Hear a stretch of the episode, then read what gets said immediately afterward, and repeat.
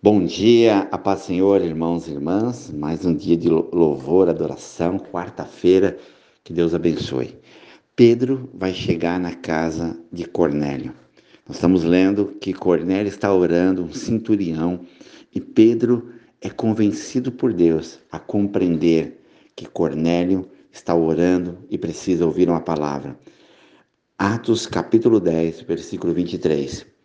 Pedro, pois, Convidando-os para entrar, hospedou. No dia seguinte, levantou e partiu com eles. E também alguns irmãos dos que habitavam em Jope foram à sua companhia. No dia imediato, entrou em Cesária. Cornélio estava esperando por eles. E tendo reunido seus parentes, amigos íntimos, aconteceu que, indo Pedro entrando, ele saiu Cornélio ao encontro e prostou aos pés e o adorou. Mas Pedro levantou, dizendo: Erga-te, que eu também sou homem.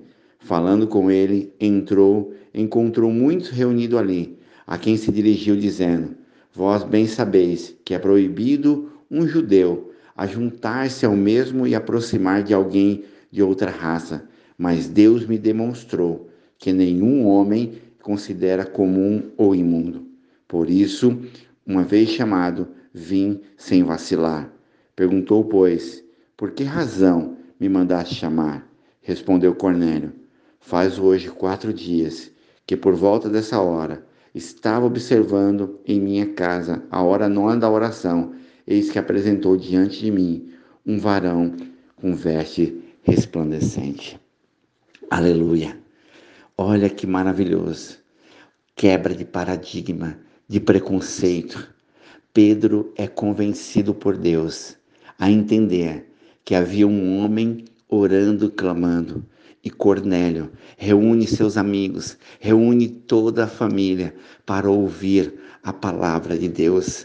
E Deus se manifesta poderosamente na casa de Cornélio, um centurião, para muitos pecador, para Pedro contaminação, mas Deus entra para tratar coração, para quebrar preconceito, para mostrar que Deus está realmente preparado para ir encontro a Cornélios que estão espalhados pelo mundo afora. O que falta são homens e mulheres que possam ouvir a voz, como Pedro, ser curado no seu íntimo da sua alma para ser usado poderosamente no Senhor. Que Deus possa usar a tua vida, meu irmão, minha irmã, no teu trabalho, na escola e aonde você for. Saiba que existe Cornélios esperando, um homem e uma mulher de Deus. Oremos ao Pai. Pai amado, em nome do Senhor Jesus. Que lindo, Pai, saber que o Evangelho não está escravo e preso a paredes, a estruturas religiosas.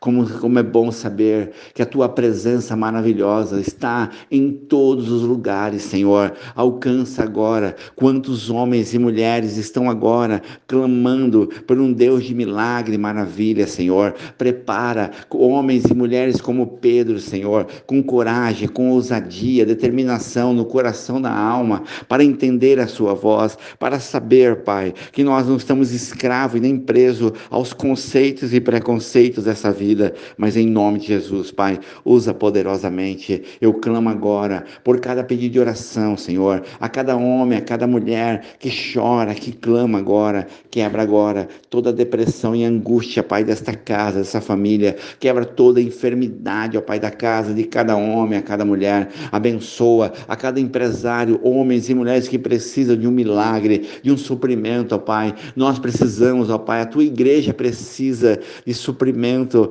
para concluir a obra, Senhor. Obra com moradores de rua, com criança, obras missionárias. Ô oh, Senhor amado, tem misericórdia, dá o teu suprimento, mantimento a cada empresário, dizimista ofertando a tua casa. Abre porta de emprego, guarda nossos filhos na escola, nas ruas, onde eles estiverem, Pai. Abençoa o nosso país chamado Brasil Brasil. Haverá mudança, transformação pela oração do teu povo, Pai. Guarda, consola, conforta aqueles que choram, Pai. Eu me uno em oração com os 40 intercessores do grupo de Jacareí São José dos Campos.